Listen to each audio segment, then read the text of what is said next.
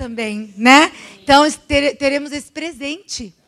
Elas conosco, o, o esposo Mateus, que também, né, vai estar tá aqui para louvar. Enfim, temos esse presente. Que bênção, né? Vamos agradecer a Deus. Muito obrigada, viu? Bom dia, meninas. Bom dia. E alguns meninos que estão aqui, né? Não, é por isso que eu deixei, porque é o pastor, a gente tem que deixar, né, pastor? Muito feliz, meninas, muito feliz de estar aqui com vocês nesta manhã, porque eu sei que Deus tem um propósito para as nossas vidas, né? É tão bom saber que Ele não somente nos criou, mas Ele nos colocou em um caminho para um propósito. E eu quero que você, se ainda não descobriu, descubra o propósito para que Ele te criou. Porque é isso que traz sentido para a nossa vida. Todas as coisas são importantes, sabe? É muito importante casar. E Deus, na sua misericórdia, me fez casar mesmo velha, sabe? Quando as esperanças já não existiam mais. Deus mandou um carioca desavisado para casar comigo. Tinha que ser de terras distantes, pastor, porque se fosse do convívio. Mas Deus é muito bom. Aí eu casei com, com carioca e eu brinco que Deus morreu até pelos cariocas. É sério, ele morreu pelos cariocas também. Então, estou muito feliz nessa manhã estar aqui, acompanhada da minha irmã, Regina, é uma pena que eu não posso levá-la para todos os lugares, mas sempre que possível ela vem. Obrigada, viu, mana? Com a Angelina, quem aqui conhece a Angelina? Olha só. E eu tenho que trazer, porque assim. Vem cá, filha. Você quer falar oi para as meninas? Quer vir falar oi, filha? Aí ela está desenhando agora. É que o que, filha? As minhas pernas estão cansadas. O que a mãe tem de humilde, ela tem de saber quem ela é. Esses dias ela olhou para mim e falou assim: Mamãe, eu gosto tanto de mim. Eu falei assim: Filha, eu sou encantada com a sua humildade. E muito feliz da minha irmã Júcia estar aqui também com meu irmão Mateus, né? Que vão me dar um sobrinho, gente. Lindo, né? Estou muito feliz. E eu sou meio dedo duro para as coisas. Eu estava com eles no Rio de Janeiro há três semanas atrás, né? Eu olhei para a Júcia e falei assim: Júcia, você está grávida. Ela, ai, será, amiga? Vocês vão ver que ela fala toda mansa e eu. Tô... Será, amigo? Falei, você está com cara de grávida. Ah, então a gente vai fazer o teste, né? Sete semanas já. Hoje 10, gente. Ó, oh, que legal. Hoje 10. Lá eram 7, eu lembro disso. Muito feliz, viu, por vocês fazerem parte da, da nossa casa. Muito feliz. Eu falo que quando eu conheci a Júcia e o Mateus, amiga, dois anos ainda vão fazer, né? Foi em março de 2018, né, que nos conhecemos. E eu fui falar na cidade de Paulínia e uma moça ia cantar, e eu não conhecia a moça. Quando a Ju se cantou naquela manhã, eu confesso para vocês que poucas vezes na minha vida eu tinha sido tão tocada por alguém cantando quanto foi naquela manhã. E ali Deus ligou as nossas vidas para sempre assim. E é muito é muito lindo ver o quanto que nós somos irmãos, né, em Cristo. E assim, eu e a Ju nos ligamos e os maridos tiveram que se entender entre si. Vocês entenderam isso? É assim que funciona. Mas eles se dão muito bem. Queridas, vamos começar pelo começo a nossa conversa de hoje? Posso convidar você mais uma vez para curvar a sua fronte para falarmos com o Pai? Ó oh, Pai querido, como é bom estarmos na tua presença. Como é bom saber que aceitas o nosso convite para que habites em nossa casa. Oh, Pai querido, é muito importante saber que antes que nós nascêssemos, o Senhor já nos planejou. E mesmo que o caminho desta vida tenha nos levado para rotas tão diferentes, opostas daquela que o Senhor desenhou com tanto amor para nós, e mesmo assim, o Senhor, em tua infinita bondade, nos resgata. Obrigada porque na tua misericórdia providenciaste a tua própria morte na cruz, para que assim dessemos a desse a nós a oportunidade de termos acesso ao trono da graça. Obrigada, Pai. Obrigada por pertencermos a Ti, o nosso Deus, o nosso Pai. E neste momento estamos diante do Senhor, não merecedores, mas tomando posse do lugar que garantiste a nós de filhos amados. Mesmo cheios de pecados, mesmo muitas vezes rebeldes, desviando do teu plano original, é o Senhor que nos resgata para nos chamar de novo de filhas e filhos. Obrigada por este amor incomensurável que nos alcança e nos restaura. Obrigada pela oportunidade de sermos feitos vasos novos. Aviva-nos, aviva-nos. É o que pedimos e agradecemos, não porque em nós haja algum mérito, mas porque Cristo ressuscitou no terceiro dia. E é em nome dele que pedimos e agradecemos. Amém. Amém. Quero que você, aquela que tem a sua Bíblia aí, abra em Mateus, capítulo 4. Pode ser aí no seu celular mesmo. Quem não tem nenhum dos dois, junta aí com a sua amiga para que nós leiamos juntas estas, estes versos que são tão inspiradores. Mateus, capítulo 4. A Angelina já disse que quando ela tiver um filho vai chamar Mateus. A menina muda de nome o tempo todo. Menina é Gabi, Larissa, Lara, Beca, Bessie, todos os nomes. Mas menina é Mateus, viu? Para sempre. Ela já planejou quantos ela vai ter. Acha que é fácil lá em casa? Ela falou assim: Papai, vou te falar uma coisa muito importante. Um desses dias, um jantar, o quê? Eu estou planejando o meu casamento. Vou ter três filhos. Começou a descrever tudo. Só chorou um dia desses à noite. Mamãe, eu não quero que você fique velha. E chorava tanto, e eu falei assim, filha, mas por que, que você não quer que a mamãe fique velha? Mamãe vai ficar muito feia de dentadura. Achando que eram os laços do amor, né? Que a fazia sofrer, não. Ficou de castigo. Meninas, a Bíblia fala, né? Alegrai-vos no Senhor. Eu digo mais uma vez, alegrai-vos no Senhor. Se você tem perdido o humor da vida, peça para Deus devolver, porque é tão importante, né? Faz tão bem para o nosso corpo. Bem, vamos lá. Posso ler com você a partir do versículo 1? Elaine, eu não te perguntei quanto tempo eu tenho para falar, então isso é um perigo. Você vai me avisando de verdade quando, quando for terminando, para eu não me alongar? Que eu vou me empolgando, sabe? Não sei se algumas pessoas já perceberam, mas eu penso falando. Eu nunca começo uma mensagem para ela ser o que eu imaginei. Nunca. Eu vou, eu vou falando e vou pensando. Entendem, homens de plantão? Algumas mulheres pensam falando. Já convenci meu marido disso.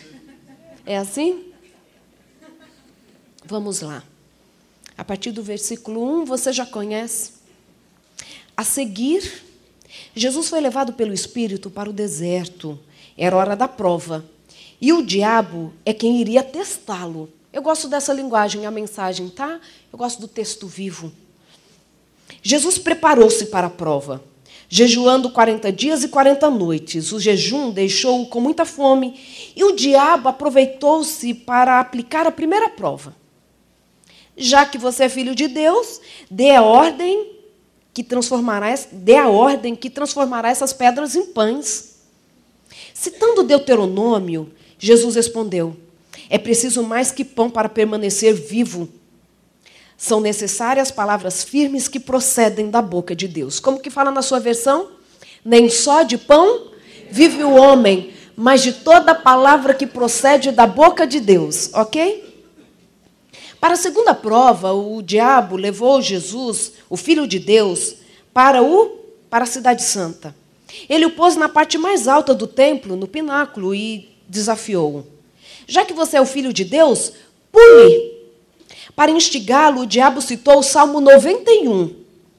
Ele o entregou ao cuidado dos anjos, tanto protegerão que você não machucará nem mesmo o dedo numa pedra. Como diz a sua versão, pois ele dará ordem aos seus anjos a seu respeito e te guardará, leia aí para mim, e eles te sustentarão com as tuas mãos, para que não tropeces em nenhuma pedra. Só para vocês irem, a gente contextualizando bem. Jesus contra-atacou com outra citação de Deuteronômio. Não tenha a ousadia de testar o seu Deus. Para a terceira prova, o diabo transportou até o pico de uma imensa montanha. Tentando ser convincente, mostrou-lhe todos os reinos da terra com todo o seu fascínio. Então fez a proposta: tudo isso é meu. Basta que você se ajoelhe e me adore, e tudo será seu. A resposta de Jesus foi curta e direta: caia fora, Satanás. E mais uma vez recorreu a Deuteronômio para repreendê-lo. Adore somente ao Senhor seu Deus. Sirva ao Senhor com absoluta inteireza de coração. Fim da prova. O diabo fugiu. E no lugar dele vieram anjos. Anjos cercaram Jesus e cuidaram dele. Só que a gente podia ficar um mês conversando. Parece que a gente não está falando de prova. Quando eu leio esses versos, eu não consigo enxergar a prova. Eu consigo enxergar misericórdia de Deus e firmeza no propósito de servir a Ele. Eu não vejo prova, eu vejo vitória. Você tem essa sensação? Não sei se você tem o hábito de fazer o ano bíblico, de ler a Bíblia. Você devia ter, se ainda não tem. O seu primeiro momento no dia deveria ser reservado para passar tempo com Deus. Esses dias, ainda lá no Rio de Janeiro, eu, um taxista foi me buscar no hotel. Oh, que chique, um taxista, gente, eu não fui de ônibus. Para alguns isso não é nada, mas para outras pessoas significa muito. E aí, conversando com, com o taxista, começamos a conversar de algumas coisas, e ele me disse assim: Doutor, eu não consigo ler a Bíblia. Quando eu vejo o dia já começou, e quando eu chego à noite eu já fico com preguiça, estou cansado. E eu fiz para ele uma proposta que eu vou fazer para você nessa manhã.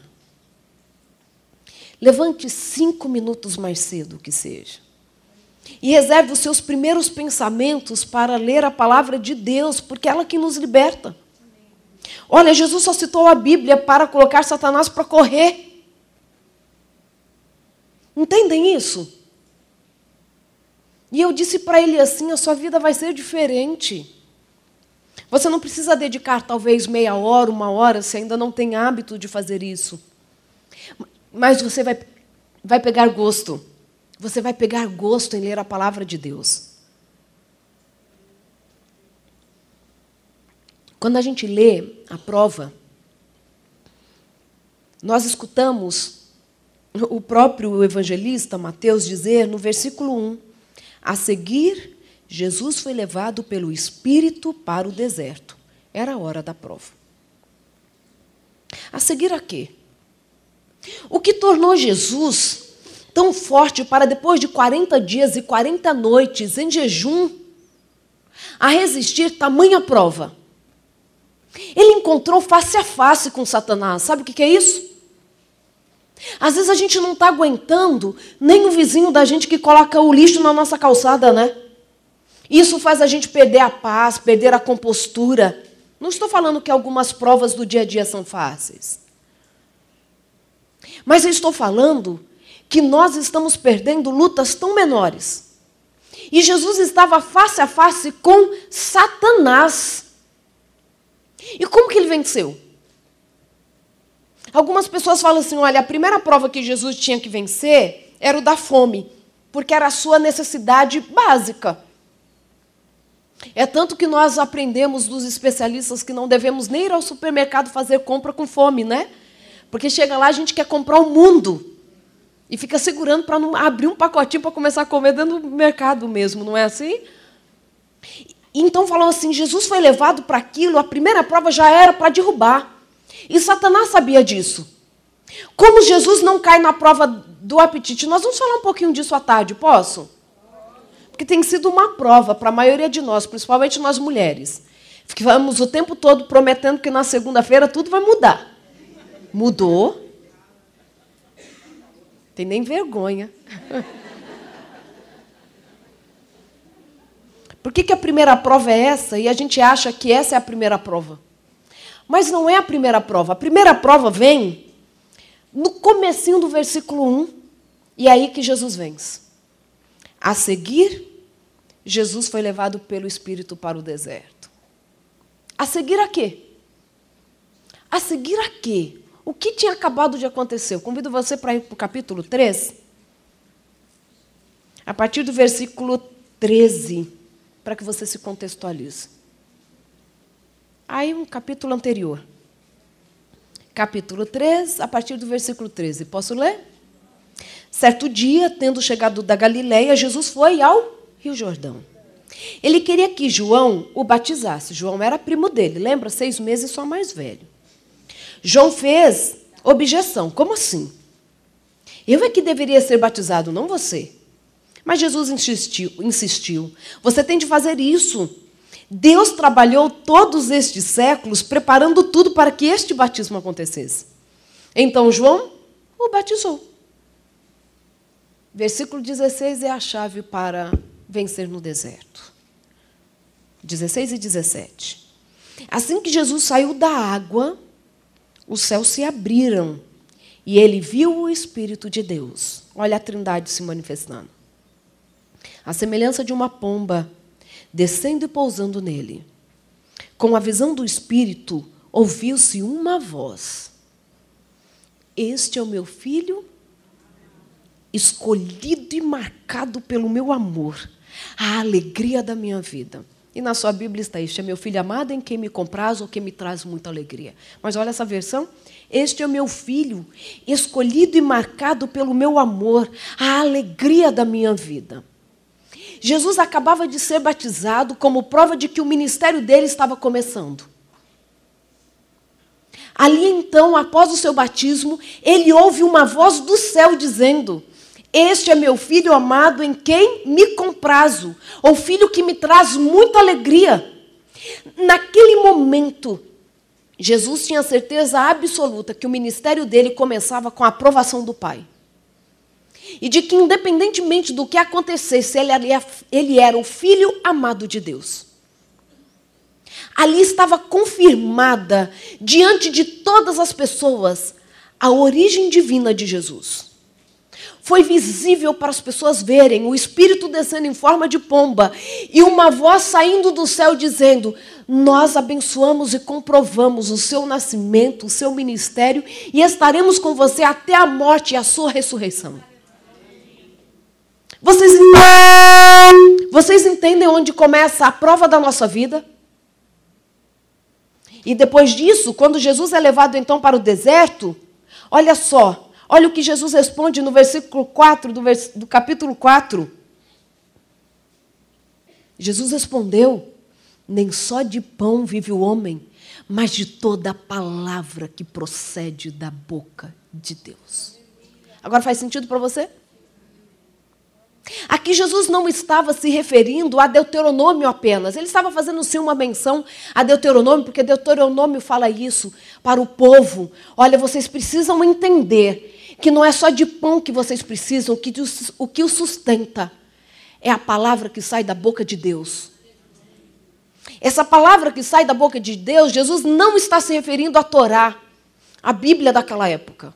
Ele está se referindo à voz que ele escuta de Deus quando ele sai das águas. Prova disso que a palavra original, que fala procede da boca de Deus, as palavras que saem da boca de Deus, é maré no original, que é palavra falada e não escrita. Jesus usa a Bíblia porque a Bíblia é a nossa base, a nossa regra de vida e fé. Mas ele está falando assim: olha, o que eu estou te falando, Satanás, é que o que aconteceu comigo há 40 dias atrás é uma confirmação do que está em Deuteronômio. Sabe por que nós andamos cabisbaixas pela vida, queridas? Sabe por que nós somos vencidas pelas provas da vida? E quando eu falo vencidas, não estou falando de ficarmos tristes, de nos sentirmos afetadas pelas provas. Não estou falando disso. Jesus estava desfigurado pela fome. Jesus não estava no seu porte de quando ele saiu do batismo. Ele estava cansado, ele estava exausto. Tanto disso que Satanás achava que ali ele teria oportunidade, porque Jesus estava fragilizado. Não estou falando das nossas tristezas pelas perdas, pelos desafios que enfrentamos dentro de casa, com filhos que muitas vezes foram educados para servirem ao Senhor e se desviaram do caminho. Eu estou falando de sermos vencidas pela prova. É muito diferente. É muito diferente. E nós estamos sendo vencidas e vencidos porque faz muito tempo que nós não estamos escutando o que Deus está gritando ao nosso ouvido. Você é minha filha amada. Você me pertence. Nós estamos muito vulneráveis à opinião dos outros, e aqueles que me escutam sabem que eu gosto de falar disso. Nós estamos muito vulneráveis à opinião dos outros sobre quem somos, porque estamos esquecendo a nossa origem celestial. Quando alguém chega e fala assim: Olha, desculpa, tem alguma coisa em você que me incomoda. Antes as pessoas nos dissessem, né? A gente fica sabendo pelos outros. Isso só nos afeta, às vezes, do jeito que afeta, porque estamos esquecendo a nossa origem celestial. Estamos esquecendo que temos a genética do Pai. Quando alguém não nos ama, quando somos abandonadas, traídas. Quando aquelas pessoas que achávamos que estavam do nosso lado nos abandonam no meio da estrada, feridas. Isso só faz com que nós percamos todo o ânimo de viver se nós esquecemos que pertencemos a Ele. Eu costumo falar que todos os dias Cristo prova o quanto nos ama. Eu costumo falar que todos os dias ele nos dá presentes. Alguns presentes vêm em caixas enormes, né, com laço e tudo. Outros presentes são aqueles que não vêm nem embrulhados, mas são um mimo de Deus para as nossas vidas. Começa a olhar os mimos dele e as respostas dele para você. De não ter perdido o horário. Puxa vida, o combustível estava acabando numa estrada, mas deu tempo de chegar no posto de gasolina. É uma doença que Deus nos protegeu. A Ju estava me falando, nossa, aquele dia eu ia tomar um, um medicamento. E como eu falei para ela assim, olha, ela acabou de me falar isso. Como eu falei assim, eu acho que você está grávida, ela não tomou. É presente de Deus. É presente de Deus, queridas. É presente de Deus estar aqui. É ou não é?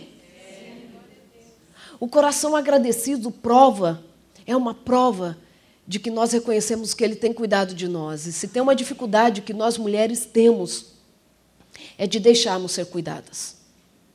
Temos ou não temos essa dificuldade? Falo isso às vezes para algumas pessoas muito próximas a mim. Permita que as pessoas cuidem de você.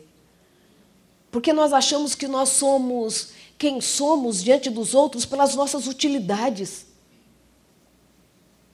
Se eu limpar uma casa bem, os meus filhos gostam de mim, o marido não reclama, não é assim? Se eu fizer isso, se eu fizer aquilo, eu sou bem aceita. Mas, por favor, aceite que Jesus diga que você é especial apesar de. Que você não precisa fazer malabarismo para que ele te aceite. Jesus ama você. E talvez para algumas pessoas isso seja uma redundância, mas não é. O dia que você entender o lugar que você ocupa no coração de Cristo, a sua vida começa a mudar.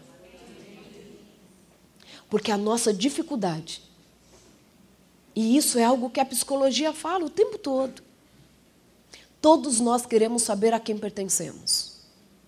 É tanto que as crianças querem saber como nasceram. Angelina perguntou isso essa semana como eu fui parar na sua barriga.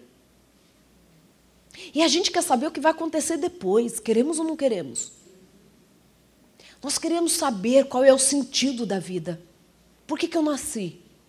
O que, que eu estou fazendo aqui? Essas perguntas todas serão muito facilmente respondidas por você.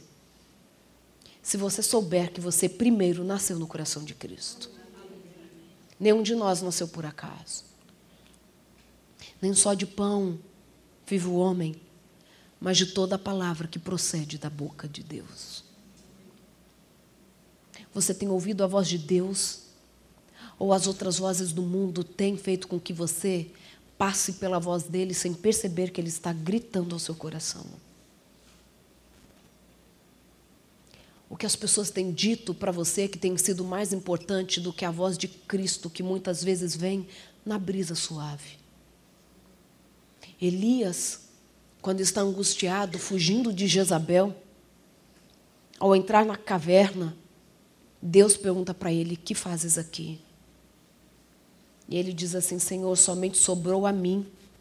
Todos os outros morreram ou se desviaram, e eu não aguento mais.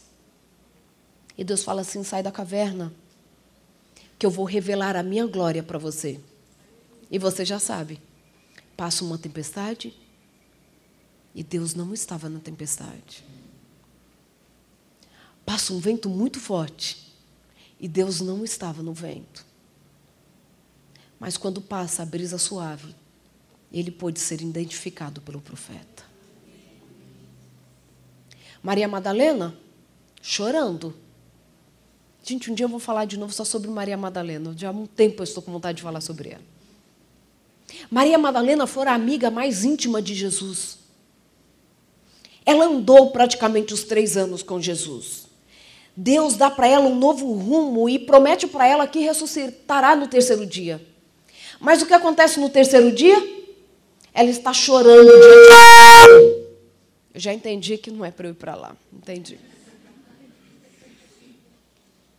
No terceiro dia, ela chega e começa a chorar no túmulo. Por quê? Porque levaram o corpo do seu Senhor e ela não sabe onde colocaram. Não foi isso que ela disse para o próprio Cristo? Depois de Jesus ter dito assim: mulher, por que choras? Por que choras? Ela diz: levar o corpo do meu Senhor, eu não sei onde colocaram. E o que Jesus responde para ela? Maria. Jesus tinha todo o direito de ter falado para aquela mulher assim: como duvidas? Poderiam os romanos não acreditarem que eu sou Deus, mas você, Maria, você chorando porque levaram o meu corpo e você não sabe onde colocou e a promessa que eu ressuscitaria no terceiro dia. Por que, que você não acredita em mim? Jesus não faz isso com ela. Jesus a chama de Maria. Tipo assim, minha amiga, Querida, eu sou aquele por quem você chora. Eu estou aqui, ó, vivo, pronto para transformar a história desse mundo. Porque choras. Não permita que as lágrimas do sofrimento te impeçam de ver a face de Cristo. Não permita que os sofrimentos te impeçam de ver a movimentação dele a seu favor. E ali então, Jesus fala para Maria: Vai e conte aos discípulos que eu ressuscitei. Entende o que é isso naquele contexto? Isso, naquele contexto, era Jesus fazendo algo que jamais se faria naquela época. Mulheres não poderiam ser usadas como testemunhas no tribunal, porque a palavra da mulher não valia. E Jesus escolhe Maria para contar a todos, para testemunhar a todos que ele havia ressuscitado. Jesus a escolhe como testemunha da sua ressurreição como Deus. Pega a sua tristeza, coloca diante dele e fala assim: Senhor, mesmo dessa forma fraca, frágil, eu estou aqui para que o Senhor me use, aviva-me porque Ele gosta de nos usar da forma que somos. Mas antes dele nos usar, Ele quer provar para você que Ele te ama. Porque a nossa história começa a mudar aí. Sabe? Ele escolheu cada uma de nós para um propósito diferente. Eu não tenho dúvidas disso. Ele te escolheu para quê? Eu quero que você pense de verdade. Eu não quero que nós estejamos aqui simplesmente para escutarmos palavras bonitas, e isso não impactar a nossa vida para aquela transformação que talvez ainda não tenha acontecido. Você sabe para que você nasceu? Por que, que Deus te colocou aqui? Já descobriu?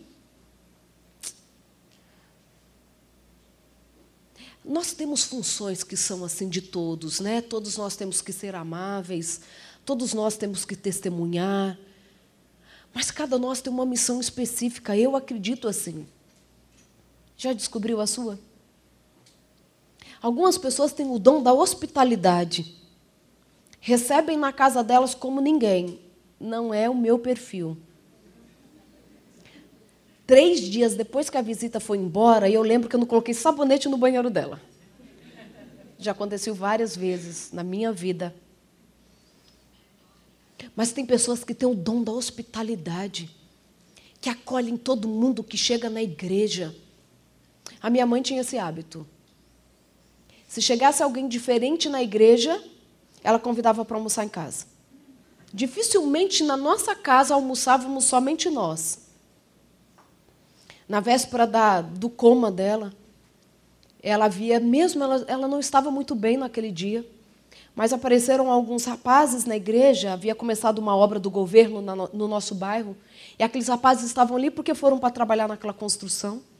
Minha mãe chegou, já cumprimentou tal, ficou sabendo, eu lembro até hoje, eram alguns rapazes que, que haviam chegado do Maranhão.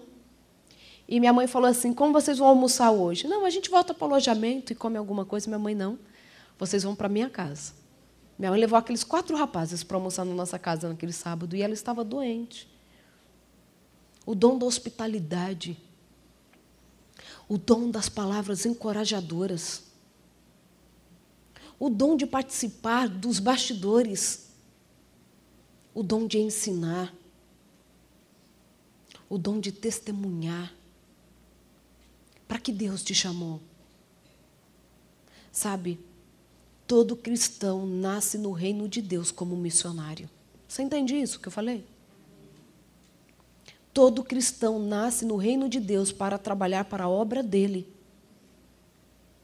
Se não for assim, você não se mantém vivo. Você não se mantém vivo. Para que Deus te chamou? Às vezes ele te encontrou na beira do caminho. Às vezes ele te encontrou no melhor momento da sua vida. Mas o melhor de tudo é ele ter nos encontrado. Porque ele encontrou a todos nós. Ele encontrou a minha mãe. Já contei isso em outra ocasião, mas eu preciso contar para vocês. A minha mãe, ela foi uma criança fruto de uma separação. A infância dela foi fruto de uma separação. A minha avó pediu o divórcio na década de 50. Pensa uma mulher pedindo divórcio na década de 50. Minha avó tinha por volta dos seus 19, 20 anos de idade. Muito bonita. A genética não muda. É impressionante. Ela é fiel, né? Essa, essa senhora genética. Ela pede o divórcio. Meus avós moravam no Paraná, a minha mãe era paranaense. E com o divórcio, então, a minha mãe tinha dois aninhos de idade, a minha tia com seis meses de idade, o meu tio mais velho ficou com o pai, e a minha avó, então, para não ficar ali, naquela região de Maringá, decidiu mudar para São Paulo, para tentar a vida longe de todo aquele contexto, carregando dois bebês, a minha mãe com dois aninhos e a minha tia com seis meses. Chegou em São Paulo, percebeu que seria impossível cuidar de duas crianças e ainda trabalhar. Então ela teve uma ideia: ir até Minas Gerais, onde a minha bisavó morava, mãe da minha avó, para deixar a minha mãe para ser criada pela avó.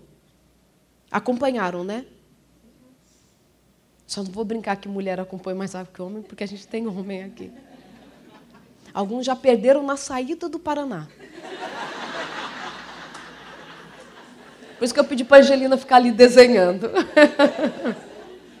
brincando, brincando, gente. Minha avó então decide ir para Minas para deixar minha mãe lá. Chega lá então a minha tia-avó, que acompanhou toda, toda essa história, fala que a minha avó pega a minha mãe, coloca sentadinha num, num, sofá, num sofá, não, num banco na sala, e diz assim: Betinha, minha mãe se chamava Beth, Betinha, Fica sentada aí no sofá, no, no banco, que eu estou indo à cozinha buscar uma boneca para você. E você já sabe o que a minha avó fez. Saiu pela porta dos fundos para nunca mais voltar. A minha mãe ficou ali sentadinha no banco esperando a minha avó voltar. E a minha avó não voltava. Quando ela percebe que a mãe não volta, ela desce do sofá, vai até a cozinha procurar a mãe, percebe que a mãe não está na cozinha, sai pela porta dos fundos, procura no quintal, dá a volta no quintal inteiro, entra pela porta da frente de novo e fica fazendo isso por vários momentos, várias vezes, procurando a mãe. E não achou, a mãe havia sumido com a irmã. A minha tia fala, minha tia-avó fala que minha mãe naquele momento parou de falar. O meu pai, que cresceu naquele mesma cidadezinha, naquele vilarejo em Minas, nos conta até hoje que minha mãe era considerada a mudinha do vilarejo, porque ela até os sete anos de idade não falava. Porque pensa para uma criança de dois anos, num intervalo muito curto, perder pai, mãe e os irmãos e ser levada para um lugar que ela não conhecia ninguém para ser criada. Foi muito bem criada pela minha bisavó, que cuidou muito bem dela, mas ela ficou um vazio. Porque todas as crianças aqui têm mãe, pai e eu não tenho. Ela sempre acreditou muito em Deus, mas para ela sempre foi muito confuso como um Deus, que é tão Deus de amor, faz uma criança perder tudo. E essa era a pergunta dela para Deus. Mas Deus um dia alcançou de uma forma muito bonita que uma hora eu conto para vocês. E então eu já estava muito próximo a casar. Eu perguntei para minha mãe. Eu falei assim, mãe, como pode a senhora uma mulher que não foi criada pela mãe ser a melhor mãe do mundo. A minha mãe era o equilíbrio em pessoa. É tanto que quando a gente fala dela, dá a impressão de que a gente fala só porque ela já faleceu. Mas era o equilíbrio. Essa semana eu até perguntei para minha irmã, para a Regina, que é bem mais velha do que eu. Falo que isso é elogio para ela, né? Porque se eu não aviso que ela é mais velha, ninguém desconfia. Consertei, né, irmã? E aí eu falei assim para ela assim, hey, eu não tenho lembrança de fato da minha mãe, que a gente lá em casa fala minha mãe, né? Da minha mãe gritando com a gente pela casa. Brava, nervosa, gritando. Ela falou assim, de fato, eu também não lembro. Ela era muito firme na nossa educação, tudo, mas ela não perdia o pino. Eu falei assim, mãe, como que a senhora consegue? Criada pela avó, com todo esse contexto de, desse desejo dessa mãe que não tem. Porque a gente sabe que a gente escuta é isso, né? Eu não sei dar amor porque eu não recebi amor. Eu não sei abraçar porque meu pai não me abraçava. A gente não escuta muito isso? E eu falei assim: como que a senhora é o oposto disso tudo? E eu falei assim: mãe, além de tudo, como a senhora acolhe as pessoas da forma que a, gente, a senhora acolhe? Sabe da necessidade de todo mundo, ajuda todo mundo.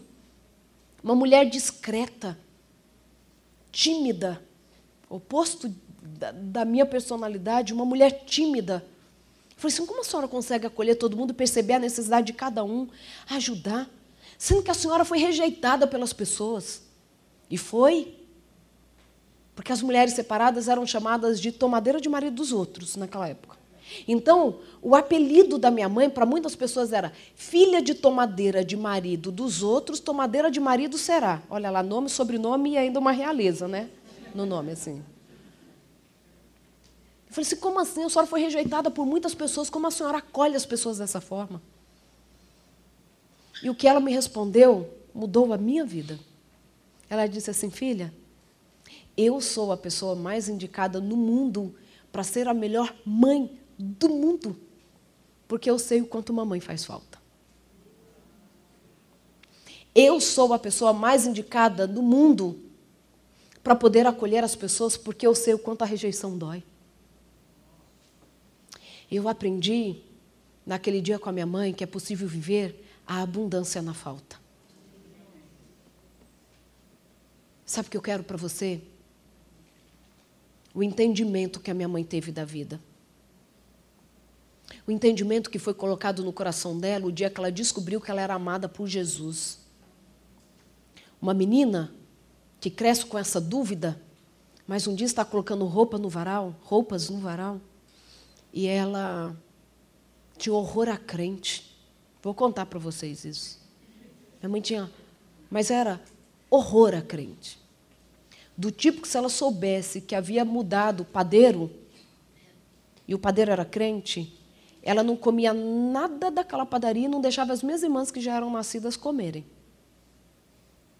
Que o que crente tocava era amaldiçoado. Era o entendimento dela. E um dia, numa sexta-feira pela manhã, ela está no quintal, colocando roupas no varal e uma moça passa. Não a conheci e fala assim: vim aqui te convidar para ir à igreja comigo. Você vai à igreja comigo? Minha mãe, aham, vou. Só para a moça ir embora. Que é óbvio que ela não iria. Nunca. Mas naquela noite ela teve um sonho. E naquele sonho ela via a arca de Noé descendo dos céus, cheia de anjos. Mas ela só conseguiu ver esse, essa, essa imagem depois que naquele sonho estavam meu pai e aquela moça. E os dois olhavam para os céus e viam uma imagem linda, e a minha mãe olhava para o céu e só via escuridão. Ela começa a se angustiar no sonho, e ela vira para aquela moça e fala assim: Por que, que eu não consigo ver o que vocês estão vendo, que é tão lindo? E aquela moça diz assim: Você não consegue enxergar porque você não aceitou o convite. No outro dia, ela foi lá na casa da moça para ir à igreja com aquela moça. E aí, ali ela conheceu Jesus. Na verdade, ela havia sonhado com a volta de Jesus, que foi o tema da mensagem daquele culto que ela foi àquela igreja. Ela não conhecia nada sobre a volta de Jesus, ela conhecia a história da arca de Noé. Então ela viu Jesus voltando na arca de Noé, sabe por quê? Porque o nosso Deus, ele tem uma forma personalizada para nos alcançar. E naquela manhã, naquela igreja, o tema foi a volta de Jesus. E o mais interessante foi aquela moça que convidou minha mãe para ir à igreja. Ela, por algumas circunstâncias, não podia sair falando de Jesus para as pessoas. Mas naquela madrugada ela fez uma oração e falou assim: Senhor, tu sabes que eu quero falar do Senhor para as pessoas e não posso. Mas, por favor, coloque no quintal hoje uma moça que o Senhor quer dizer a ela que o Senhor a ama muito e o que o Senhor a quer salvar. E naquela madrugada, Deus colocou a minha mãe. Minha mãe disse que ali ela sabia que Deus a amava. E aquilo mudou a história dela. Jesus não pode entrar na sua vida sem mudar a sua história. Eu quero que Cristo, a partir da sua vida, mude a sua casa. Cristo entrou na nossa casa da forma que entrou por meio da minha mãe. E isso tem mudado as nossas gerações. Que Cristo traga coerência para a sua vida que a mulher que está aqui cantando, essa casa é sua casa, seja a mulher que o marido vai encontrar quando voltar, que o filho vai encontrar quando voltar. Sabe? Desejo para a sua vida Jesus. Desejo para a sua vida a voz de Jesus. Para que ele, ao ouvir você dizendo, Senhor, eu estou aqui, ó, ouvindo todas as suas palavras, possa te dizer o quanto Ele te ama. Porque isso tem que parar de ser teoria nas nossas vidas. Aquele dia que a gente está cabeça baixa, sabe? Cabisbaixas, achando que nada tem sentido. Muitas vezes pensando por que, que eu nasci, por que, que eu casei, para que, que a gente tem filho que você possa escutá-lo falando, porque ele alcança todos nós. A Júcia agora vai cantar uma música para vocês. Essa música foi a Júcia quem compôs. Baseada na história de uma moça, dependente química, que um dia missionários chegam na casa dela e ela escuta falando: se alguém abrir a porta, se alguém me ouvir, bater a porta, abrir, entrarei e cearei com ele. E um dia ela voltando para casa, depois de um tempo, voltando para casa, desolada pela vida que levava, envolvida com drogas, ela canta algo que a Ju se transformou em música para vocês. Eu não sei a que ponto do caminho você está. Eu não sei como Cristo precisa te alcançar. Eu não sei da sua história. Mas eu quero que você o convide para entrar na sua vida. Para que ele possa mudar a sua vida.